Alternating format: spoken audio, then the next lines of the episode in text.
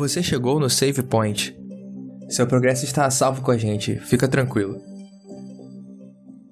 Sejam bem-vindos a mais um episódio do podcast Save Point. Eu sou o Cris e estou trazendo para vocês o episódio 5 da nossa lição jovem, a contexto bíblico. Estamos falando sobre o livro de Romanos e o título da lição dessa semana é Adão e Cristo. E hoje eu estou com uma convidada muito especial, a Pri, Priscila Batista. Fala aí pra gente, Pri, quem você é, de onde você é, o que, que você faz. Se apresenta aí. Oi, gente, olha, é um prazer estar aqui com vocês. Eu fiquei bem feliz com o convite do Cris. Uma grande responsabilidade, né? Tá nessa mesa aqui conversando com pessoas que falam e edificam né, o nome de Deus em vários corações jovens e adultos também. é, então, eu sou Priscila, como ele falou, eu trabalho. Agora minha, minha vida tem sido dedicada ao Reino de Amigos. Eu não sei se vocês já ouviram falar, mas é um ministério assim extraordinário que tem tudo a ver com discipulado, com a missão que a gente tem aqui, né? Principalmente nesses dias que a gente tem vivido.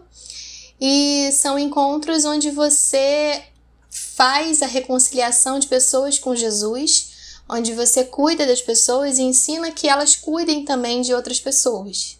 Eu estudo gastronomia, né? Sou uma amante da cozinha e também gosto muito de conversar, de falar, de trocar ideia, principalmente sobre o reino de Deus. Maravilha. O reino de amigos começou em São Paulo, né, Pri? Isso mesmo. Começou com um grupo em São Paulo e hoje em dia ele está a nível nacional, é internacional, né? A gente tem no México, a gente tem em outros territórios, Estados Unidos. Ah, legal, bacana. Muito boa essa iniciativa de trazer para cá, para o Rio de Janeiro. Bom, agora eu quero convidar também o Espírito de Deus para estar participando aqui com a gente, que ele se Amém. sinta à vontade entre nós e esteja Amém. guiando essa conversa texto-chave da semana tá lá em Romanos 5. E aí, como a gente fala toda semana, a gente não consegue ler tudo aqui, porque senão vai ficar muito grande, é muito longo.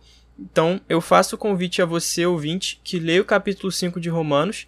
E se você também ainda não leu os anteriores, você está devendo, volta lá, lê os capítulos anteriores, depois volta no episódio aqui. Esse o livro de Romanos, ele vai construindo uma ideia, Paulo constrói uma narrativa onde cada capítulo ele é importante. Então, isso é muito interessante porque a gente consegue entender vários aspectos sem tirar um texto do seu contexto. E aí eu queria perguntar para Pri, qual que foi a parte que mais chamou a atenção dela nesse capítulo de Romanos 5? Cris, difícil achar uma coisinha só que chame atenção, né? É um capítulo muito forte, extraordinário. É um capítulo que relata a nossa reconciliação com Deus, né? Que mostra que quando a gente está fraco, a gente está num momento espiritual enfraquecido, Cristo vem com a proposta de nos reconciliar com Deus através da sua morte. Então, assim, é uma coisa que chamou atenção realmente é que mostra que a nossa salvação ela não é por mérito humano. Nós não temos méritos, nós não temos merecimento. Até no, é, no, tem um dos versos que fala, no verso 8, que fala que Cristo morreu enquanto nós ainda éramos maus, que é muito mais fácil você morrer por uma pessoa boa do que você morrer por uma pessoa má. E a nossa condição, quando Cristo aceitou vir e morrer pelos nossos pecados, é que nós éramos maus. Então, assim, não existia mérito algum para que esse sacrifício acontecesse, para que essa reconciliação fosse possível. É, esse também é a minha parte favorita. Justamente a parte que diz, né, que Cristo morreu por nós enquanto ainda éramos pecadores. Ou seja, a graça ela já foi estendida a nós antes mesmo da gente precisar fazer qualquer tipo de escolha. A gente Exatamente. não pede para que Deus faça alguma coisa por nós. Não, ele já fez e aí a gente tem a oportunidade de escolher. Eu achei isso muito legal e. É... Pode falar, pode falar. É, até fala, né? A Bíblia diz que nós éramos inimigos de Deus. Isso. Então, assim, como que você vai morrer por um inimigo? humanamente falando, né, Cris, é, é impossível você pensar que você vai dar sua vida por um inimigo.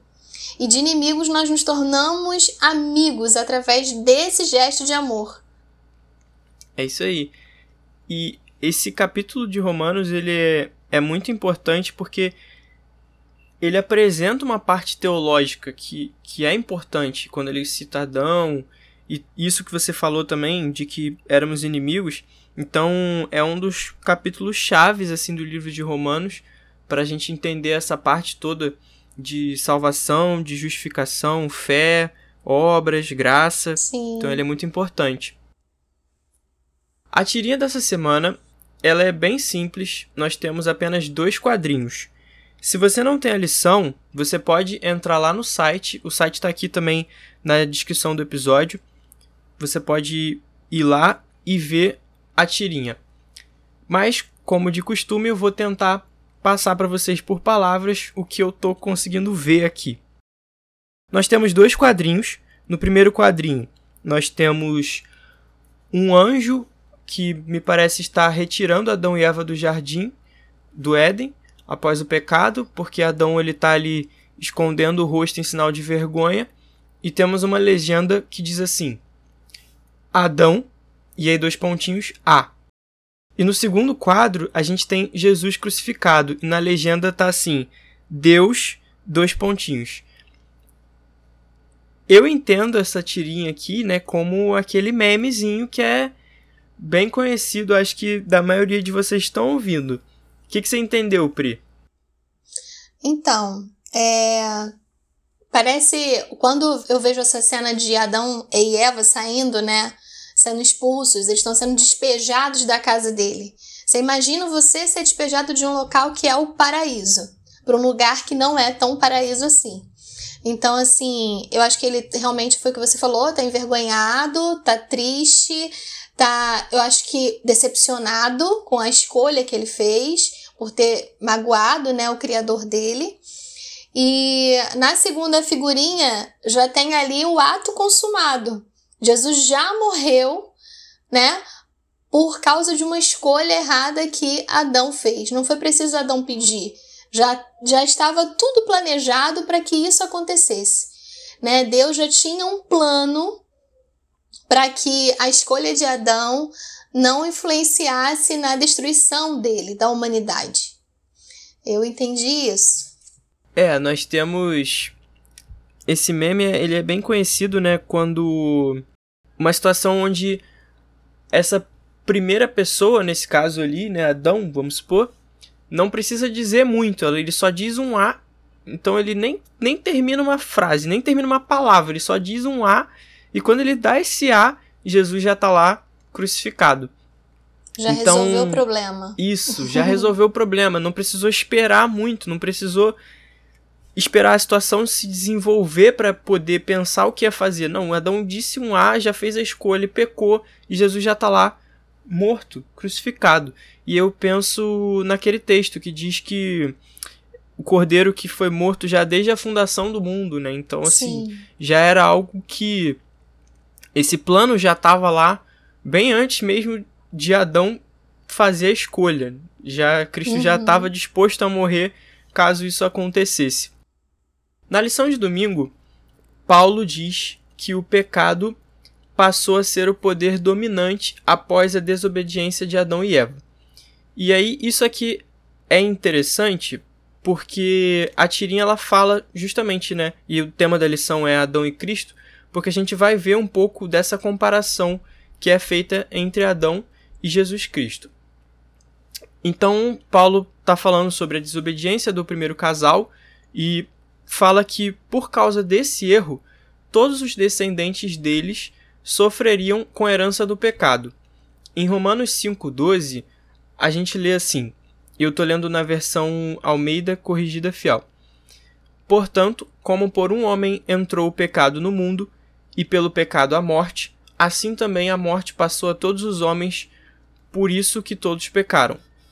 E o mesmo Paulo, em 1 Coríntios 15, 21, 22, ele diz assim: Porque assim como a morte veio por um homem, também a ressurreição dos mortos veio por um homem.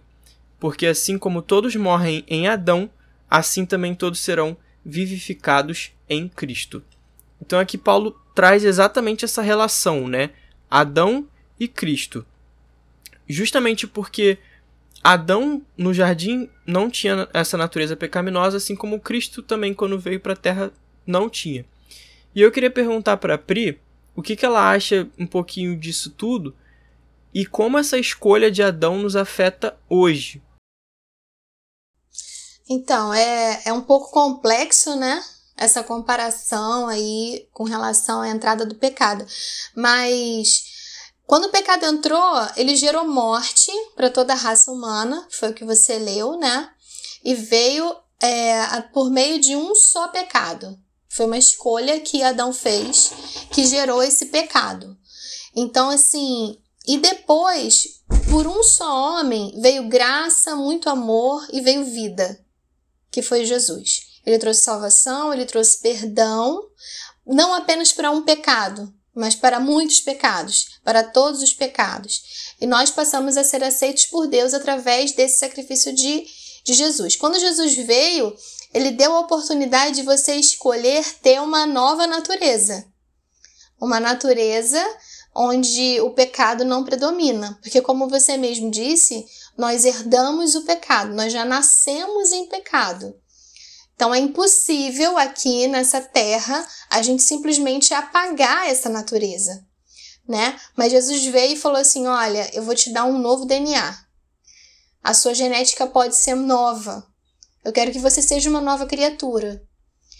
E é possível ser essa nova criatura se você estiver comigo, se você estiver com meu pai. E aí tem aquela, aquela coisa que a gente escuta desde criança, você está alimentando qual bichinho, né? O cachorro, que o pastor Bulhon usa, usa como ilustrativo, né? Ilustração. E você está alimentando o anjinho do bem, o anjinho do mal, né? Quando a gente é criança, a gente fala com os nossos filhos também. E é exatamente isso. Qual natureza a gente vem alimentando? Qual a, a, o nosso DNA que está ficando mais forte? É o do pecado que a gente herdou de Adão? Ou é o da graça que a gente herdou de Jesus através do seu sacrifício? É, isso é muito bacana porque esse livro né, do Bulhão é muito bom. Se eu não me engano, acho que é Conhecer Jesus é Tudo. É, esse mesmo. Ele é muito bacana porque o Bulhão ele apresenta esses conceitos de uma forma muito simples de ser entendida. Esses conceitos são muito simples de serem entendidos. E essas duas naturezas em conflito explicam muita coisa pra gente. Porque muitas vezes a gente se converte, se batiza, a gente acha que nossa vida vai mudar, que a gente agora é uma nova criatura, a gente não peca mais e tudo mais. E aí quando a gente cai e erra, a gente pensa assim, cara, e aí, né? O que aconteceu? Eu, pelo menos, isso acontece muito comigo. Eu sempre penso assim, cara, será que nunca que eu vou estar tá livre disso? Eu não, eu não aguento mais estar tá errando e voltando, errando e voltando, errando e voltando. Mas é justamente por causa disso que você citou. São duas naturezas. Qual que você alimenta mais? A gente tem que parar de pensar o pecado como um ato isolado. A gente tem que passar a ver o pecado como uma consequência de vários hábitos. E Exatamente. aí um estilo, né, assim, vamos e dizer... E faz parte, né, da gente. Faz parte. Eu acho que se a gente entrar numa neura de querer ser perfeito, sem pecado, eu acho que você entra numa zona de perigo. Porque Sim. você não consegue. Ou você desiste, ou você vira um fanático louco que ninguém mais tem credibilidade. Então, como a gente tem que ser parecido com Cristo, eu acredito que tem que ter um equilíbrio, tem que ter uma aceitação, como você mesmo disse. Aceitação de que eu sou pecador, mas eu quero ter o DNA de Cristo, eu quero ser parecido com Ele. E alimentar, e não alimentar. É, uma outra coisa também, Cris, eu não sei se você ouvia isso também, porque eu já estou algumas décadas aí à sua frente. Mas é, é tipo, que tipo de alimento você está dando também? Então, assim, não adianta falar assim, ah, eu tô lendo, ah, eu, eu leio cinco segundos de um capítulozinho da Bíblia, eu não tenho nem oportunidade de ouvir o que Deus tem para falar no meu coração, nada tá fica internalizado. Ponto, né? Exatamente, estou fazendo por uma obrigação. Não, porque eu quero ter, então eu vou fazer isso aqui rapidinho, porque eu dou um pouquinho só de comida. E aí fica o outro que você tem o estímulo do mundo. Você tem o estímulo das pessoas, você tem o estímulo que já é seu, você já nasceu assim. E aí você alimenta muito mais aquela natureza do mal. Aí você fica se questionando: nossa, mas por que, que eu estou errando tanto? Porque o seu, o seu DNA de Cristo está desnutrido. Ele precisa de uma nutrição eficaz. Né? E a única forma de você ser nutrido espiritualmente é você estando com Cristo, é você convidando Ele para estar com você durante todo o dia. É você dedicar horas do seu dia para ouvir o que Cristo quer falar para você e conversar com Ele sobre seus problemas, sobre o que você deseja, sobre como é bom ter a companhia dele, o quanto que você quer ter oportunidade de falar para alguém sobre essa oportunidade de alimentar esse DNA de Cristo. Então, assim, eu acho que a gente também precisa repensar como está sendo, quais nutrientes que eu estou dando para minha natureza ser parecida com a de Cristo. É isso aí, é a ideia do corpo, né? Se você tá se alimentando com coisas ruins, não tem como você querer ser saudável Exatamente. lá no final das contas, né? E você falou sobre. Antes disso, a gente comentou um pouco sobre isso no episódio anterior, quando a gente falou sobre pecado. Que não se trata de viver sem pecado, se trata de você dar uma virada no seu caminho. E o que você está buscando? E é exatamente isso que você falou você agora está buscando acertar. Não significa que você não vai errar nunca. Mas Exatamente. você agora está buscando acertar. E isso é o que faz a diferença. Mas você falou sobre problemas. E muitas vezes a gente pensa que ter paz é não ter problemas. Ou que a felicidade é a ausência de problemas, né? Ou preocupações. E aí, quando a gente se volta para a esfera espiritual, a gente tem uma tendência de ver a paz com Deus como a ausência de conflitos com ele. Ou seja, Sim. isso que a gente, você acabou de citar, né? A ausência de pecados. E a gente passa a nos esforçar para pecar cada vez menos, para assim ter cada vez mais paz com Deus. Uhum. E aí, como é que você entende essa relação dessa paz com Deus? É assim mesmo ou é diferente? O que, que você pensa? Ô, Cris, eu tenho, assim, você já, já me conhece, né? A gente já, já sabe um pouquinho da minha história, da minha vida. Então, assim, eu acho que o momento onde eu tive mais paz foram nos momentos mais difíceis da minha vida. Aí o pessoal fala assim: você é doida. você gosta de sofrer, então. Por isso que você tá falando sobre paz. Mas não tem nada a ver com isso. Eu acredito que a paz que vem de Deus é uma paz diferente de tudo que a gente experiencia aqui no mundo, né? É, a paz, o conceito de paz para uma pessoa é completamente diferente da paz para outra pessoa. O meu momento de paz, por exemplo, onde eu tenho tranquilidade, que eu fico mais relaxada, é ouvir no mar, né? O barulho do mar, a praia vazia, silenciosa onde você pode ter ali uma conversa com Deus, agradecer a Ele, né? Entender um pouco da imensidão do amor dele. Esse é o meu momento. Para alguns pode ser uma montanha cheia de bichinhos. Para mim, se me colocar nesse cenário, vai ser não vai ter paz, porque eu tenho medo de todos os tipos de bichos possíveis. Até lagartixa eu tenho medo. Então, assim, não vai ser um momento de paz, mas para algumas pessoas vai ser isso. Outros vai ser escalar uma montanha, uma pescaria, é, ouvir uma música. Mas assim, a paz que Cristo oferece pra gente é diferente de tudo que a gente já experimentou aqui nesse mundo.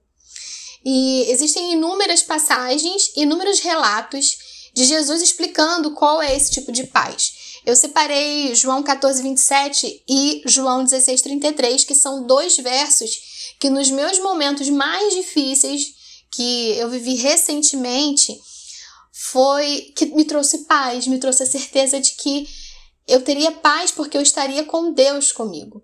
É, no, em João 14, 27 é o verso, um verso clássico que todo mundo conhece, que é onde Jesus diz: deixo, deixo a paz a vocês, a minha paz dou a vocês. Não dou como o mundo dá. Não se turbe o vosso coração, nem tenham medo. E João 16:33, ele estava fazendo um relato contando para os discípulos antes, né, nos versos anteriores, falando de tudo que ele ia sofrer, da morte dele, que ele seria negado e tudo mais. Os discípulos estavam atônitos, eu imagino assim, desesperados com o que estava para acontecer, sem saber o que fazer. E Jesus termina falando assim: Eu disse essas coisas para vocês, é, para que em mim vocês tenham paz. Neste mundo vocês terão aflições, contudo, tenham bom ânimo. Eu venci o mundo. Então a pessoa que está do nosso lado venceu o mundo, venceu a morte. Ele mesmo relata em Apocalipse que ele tem a chave do, da, da morte. Ele tem a chave da sepultura, porque ele foi lá e ele saiu de lá com a chave, ele tem autoridade sobre tudo. E eu imagino que se você está do lado de um Jesus assim, de um Deus assim, você tem paz. Porque as coisas que acontecem nesse mundo são passageiras, não são eternas, e a gente tem uma oportunidade de morar eternamente com ele, de voltar para o paraíso que Adão foi lá expulso com Adão, com Eva, para viver com ele eternamente. Então assim, o conceito de paz para mim, ele ficou mais evidente, sabe, Cris? E eu acho que quando a gente vive um problema muito grave, onde a gente não tem controle sobre ele, e você mesmo assim consegue sorrir, consegue levar sua vida, consegue vencer, porque você tem um Deus que te dá essa paz. Não tem como vir de outro lugar. Essa, você falando sobre isso, eu lembrei daquela história que tá lá em Marcos 4, versículo 35, se eu não me engano, que Jesus está dormindo no barco e a tempestade está lá e os discípulos estão desesperados, achando que o barco vai afundar e que eles vão morrer afogados. E Jesus está dormindo. E aí acordam Jesus e ele fica assim: Ué, por que, que vocês estão tão nervosos, tão preocupados? Quer dizer, como que Jesus conseguiu dormir no meio de uma tempestade? né? Assim, se isso não é paz, e ele estava ali completamente em paz, Exatamente. né? Exatamente. Mas Deus ele prova o seu amor para com a gente, né? Quando Cristo morre por nós, sendo nós ainda pecadores, como eu citei lá no início. Sim. Então assim, muito mais agora, né, que a gente foi justificado pelo seu sangue. Isso está lá em Romanos 5, no versículo 8 a 10, que ele vai falando justamente sobre isso, que Jesus ele morreu por nós quando a gente ainda era pecador então, quanto mais agora que a gente foi justificado pelo seu sangue, seremos por ele salvos da ira. Porque se nós, sendo inimigos, fomos reconciliados com Deus pela morte de seu filho, muito mais tendo sido já reconciliados, seremos salvos pela sua vida. Então, quer dizer, cara, a gente não tem que estar tá mais preocupado com isso, né, de estar tá se afundando e tudo mais, porque Sim. Jesus já se reconciliou com a gente, a gente deixou de ser inimigo, a gente não é mais inimigo. Sim, e o interessante, Cris, é que ele que deu o primeiro passo. Isso. A gente não precisou dar o primeiro passo para que isso acontecesse, né? Então, assim, ele deu o primeiro passo, ele veio aqui, ele se fez igual à nossa natureza, viveu entre nós, né? Foi rejeitado, sofreu então, assim, ele deu o primeiro passo. Que a coisa mais difícil é quando você tá brigado com alguém que você ama, você dá o primeiro passo e diz assim: Olha, eu te perdoo. Vamos fazer as pazes? Eu tenho uma, uma chance da gente recomeçar. Eu acho que a gente humano é muito difícil. Para alguns é mais difícil do que para outros, né? Uhum. E Jesus ele foi lá, ele venceu até essa questão do ego que o ser humano tem. Ele deu o primeiro passo e ele ofereceu uma oportunidade da gente se reconciliar com Deus, da gente se tornar amigo de Deus. Chegamos ao momento hipertexto. Você já sabe como funciona. Eu vou falar a palavra que está aqui na lição de quarta-feira e a Priscila vai responder a primeira coisa que vem à cabeça dela quando ela escuta a palavra Reconciliação. Reconciliação vem perdão. Por quê? Eu tenho que justificar, né? É. não ia ser tão fácil. Não, não tem como ser tão Eu fácil acho que assim.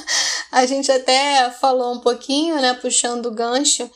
É, para você reconciliar com alguém, você tem que perdoar essa pessoa. Você tem que é, tá disposto a esquecer o que ela fez de errado, né? Porque reconciliar, ninguém reconcilia com alguém que tá de boa.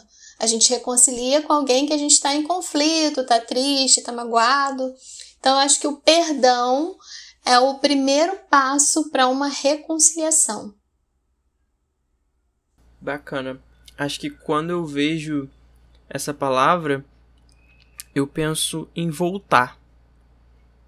Acho que a gente pensa assim, né? Geralmente a gente usa essa palavra quando no contexto de casamento, né? Uhum. Ah, você pergunta, ah, fulano e fulana se reconciliaram? E em outras palavras você pode até perguntar, né? Ah, eles voltaram? Uhum. Então eu acho que eu penso desse jeito. Mas me veio uma outra palavra aqui também na cabeça que foi Uhum. ceder. Sim. Que eu acho que a gente não consegue se reconciliar se a gente não abrir mão de alguma coisa. Porque pra gente precisar de uma reconciliação, teve que haver uma quebra, né? Um rompimento ali Exatamente. nessa relação. Então, geralmente essa quebra acontece por algum fator, alguma coisa que deixou de ser feita ou que foi dita, alguma coisa nesse sentido. Então, quando eu penso em reconciliação, eu penso exatamente assim, que tipo, alguém precisa abrir mão de alguma coisa. E nesse caso, pra gente ser reconciliado com Deus, a gente precisaria abrir mão de tudo, mas na verdade quem abriu mão de verdade foi o próprio Deus, Exatamente. que ele abriu mão da própria vida para poder ter a gente de volta. Na lição de terça-feira, ainda falando um pouco sobre causa e efeito, uma parte me chamou a atenção, que diz assim, né, que quando a gente pensa estar afundando cada vez mais em nossos pecados e sentimos que não temos salvação e nunca seremos libertos do regime de escravidão que o pecado nos submete. Mas aí no versículo 20 de Romanos 5, a gente lê assim: Onde o pecado abundou, superabundou a graça. E cara, é maravilhoso ouvir isso, porque quantas vezes, eu já até citei, né? Quantas vezes eu não me vejo exatamente nessa situação de tipo, cara, não, agora não dá mais, assim, não consigo me livrar disso, não consigo. Já fui longe demais. E até tem um livro que fala sobre, se eu não me engano, é Viagem ao Sobrenatural, que o autor ele fala que ele achava que ele já tinha ido longe demais e que não tinha como ter salvação para ele. E aí quando ele descobre que ele não tinha ido longe demais e que ele ainda ainda havia esperança para ele que ele ainda poderia ser salvo, ele passa a viver uma novidade de vida que não dá para explicar, sabe? E assim, isso é muito maravilhoso. O que, que você acha, Pri? Você quer acrescentar alguma coisa?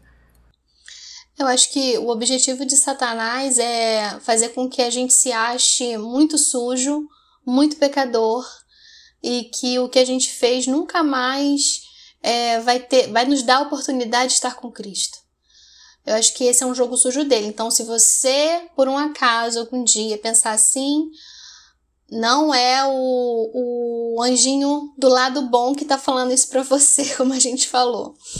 É, Cristo ele veio para mostrar que é possível. É possível você viver uma vida com Deus. É possível você passar por provações, por lutas e conseguir vencer no final, se você estiver com Ele. Ele veio para dar exemplo. Ele não pecou, ele não tinha uma natureza pecaminosa, como a gente tem, mas ele não pecou e ele escolheu passar por todos os seus desafios ao lado de Jesus. Eu acho que não importa se você que está ouvindo aí agora está passando por uma situação bem difícil. Se você perdeu a esperança de estar com Deus, se você se sente indigno de estar na presença de Deus. Essa lição ela veio mostrar que Jesus já deu o primeiro passo. E esse primeiro passo que ele deu nos garantiu morar com ele eternamente. Nos deu a graça, nos deu salvação. Isso não é por mérito, então nada que você faça ou eu faça será suficiente para pagar, porque o salário do pecado a gente sabe que é a morte.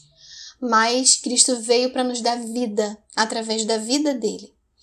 E Cris, uma passagem que eu carrego no meu coração e que toda vez que eu estou conversando ou orando com alguém que está passando por uma situação difícil, eu costumo passar adiante esse verso, né? É um verso que Jesus me deu e que diz assim: a versão de Filipenses 4,13 é um verso que a gente fala, né? O cristão tem ele decorado na boca: tudo posso naquele que me fortalece.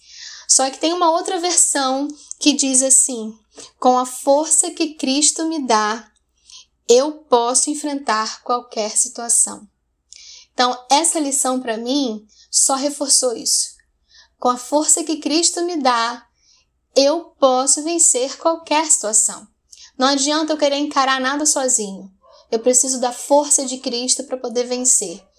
E até mesmo para alimentar essa minha natureza, eu preciso da força dele. Eu preciso pedir a força dele e o Espírito Santo para que esteja comigo, me ajudando também nessa missão, porque essa missão de alimentar a minha natureza espiritual, eu não consigo também fazer sozinho. Então, o que eu deixo para você e para mim também, para ficar no meu coração gravado para sempre, é que tudo posso naquele que me fortalece. Que Cristo vai me dar força para vencer qualquer situação. Muito bacana essa versão aí, nunca tinha lido dessa forma. Realmente dá uma outra cara. E isso que você citou, né? Eu acho que, cara, é bem real, porque a gente passa por essas etapas, né? Assim, acho que Satanás ele vai tentando a gente, ele vai oferece, assim como ele fez com Eva, ele age com a gente hoje. Ele chega perto e oferece pra gente, mostra, olha, mas não tem problema, não é tão ruim assim e tudo mais. E hoje eu tenho certeza até que ele fala assim: "Não, qualquer coisa depois você pede perdão, Deus vai te perdoar, é tranquilo". E aí depois que você passa pelo momento do pecado e aí em determinado momento o Espírito Santo fala com você, você se arrepende, aí Satanás ele se vira, ele muda de cara Sim. e antes que ele tava ali do seu lado te empurrando para esse pecado, né? Agora ele passa a te olhar de outro jeito e passa a apontar, ó, oh, tá vendo? Olha só o que que seu filho fez apontando, né? Falando para Deus, né? Tá vendo? Ó, não tem jeito, ó, é sempre assim toda vez ele vai, se entrega ao pecado e tudo mais. E ele passa a ter esse papel de acusador, né? Então é, exatamente é isso que você falou. A gente tem que parar de pensar que a gente já chegou longe demais e que esse papel de acusação não é de Deus. Deus ele nunca vai chegar e falar pra gente, olha, você foi longe demais, agora não tem mais solução, não tem mais salvação para você. Ele tá sempre disposto a estender a mão para nos salvar. E infelizmente a gente está chegando no final. O papo está muito bom, mas também se encerra em algum momento. E eu queria perguntar para a Pri se ela quer comentar mais alguma coisa, fazer suas considerações finais. Eu acho que eu já finalizei. né? É, não tem muito o que ser dito mais. Eu acredito que foi bem legal esse bate-papo, Cris. Eu agradeço mais uma vez esse convite, porque a cada vez que a gente conversa né, sobre a palavra de Deus, ela, além dela ficar mais gravadinha no nosso coração, novas portas de entendimento se abrem, né? Eu desejo de todo o coração que a gente continue a falar sobre ele, porque as pessoas só vão saber se a gente falar. Então, que Deus continue usando vocês, cuidando desse ministério de vocês. Contem sempre com as minhas orações. E mais uma vez, obrigada pela oportunidade de estar falando de um tema tão importante, tão interessante para a vida espiritual, né, do cristão. E por tudo que você compartilhou também, que foi bem legal. Legal. Obrigado. A minha consideração final, na verdade, ela também está na lição, se eu não me engano, na parte de sexta-feira, e eu separei um trechinho de que a condição para a vida eterna ela é a perfeita obediência à lei de Deus. E aí não tô falando, não quer dizer só os dez mandamentos, que quando a gente pensa em lei de Deus, a gente pensa só nos dez mandamentos. Mas é todo o caráter de quem Deus é. E com essa natureza pecaminosa que a gente citou, é impossível satisfazer as exigências dessa lei, que é o justamente Paulo fala no decorrer do livro de Romanos. Adão ele tinha a natureza perfeita, então ele tinha plenas condições, mas ele escolheu o erro. Então Cristo ele nos providenciou a solução. Ele se entregou por nós, cumpriu a lei e acertou onde Adão errou. Então por isso que é feito essa comparação de Adão e Cristo. E mesmo sem ter pecado, Cristo morreu para cumprir a pena que deveria ser nossa. Então dessa forma ele pode nos oferecer a vida eterna. E aí, quando a gente tem fé nele e no que ele fez, a gente tem acesso a esse presente que a gente já falou que se chama graça. Então, Cristo passa a viver através de nós e a gente passa a praticar essas boas obras que a gente já falou nos episódios anteriores. Esse é meio que um resuminho de tudo. E aí eu queria agradecer então a presença da Pri hoje e fazer o, um convite também para que volte mais vezes. Ah, o prazer vai ser meu, é só convidar. Passou Maravilha. o primeiro nervosismo, a gente vem. Show. E também queria agradecer a presença de Deus por estar Amém. conosco hoje nessa conversa. Amém. Então, lembrando a você que você também pode nos ouvir no site da Contexto Bíblico. O site está aqui na descrição, já falei para vocês nos episódios anteriores, www.contextobiblico.com.br. Lá você encontra vídeos, podcasts, as tirinhas que eu citei também e muito mais. Mas não se esqueça também de seguir a nossa página no Instagram, podcastsavepoint, porque lá é o nosso meio de interação com você. A gente posta perguntas, a gente tem os comentários, se você quiser conversar com a gente, pode mandar um direct também. E lá na nossa bio tem um link que te leva para todas as plataformas onde você pode nos ouvir e inclusive também no site da Contexto Bíblico. Lá você pode entrar no, no, no link da bio e ir direto para o site da Contexto Bíblico. Se você tiver alguma dúvida ou sugestão, nosso e-mail é pod.savepoint.gmail.com. Então, compartilhe com seus amigos. Muito obrigado pela presença. Nos vemos no próximo episódio. É isso e até mais.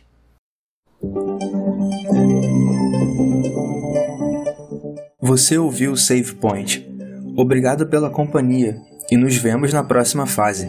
Até lá!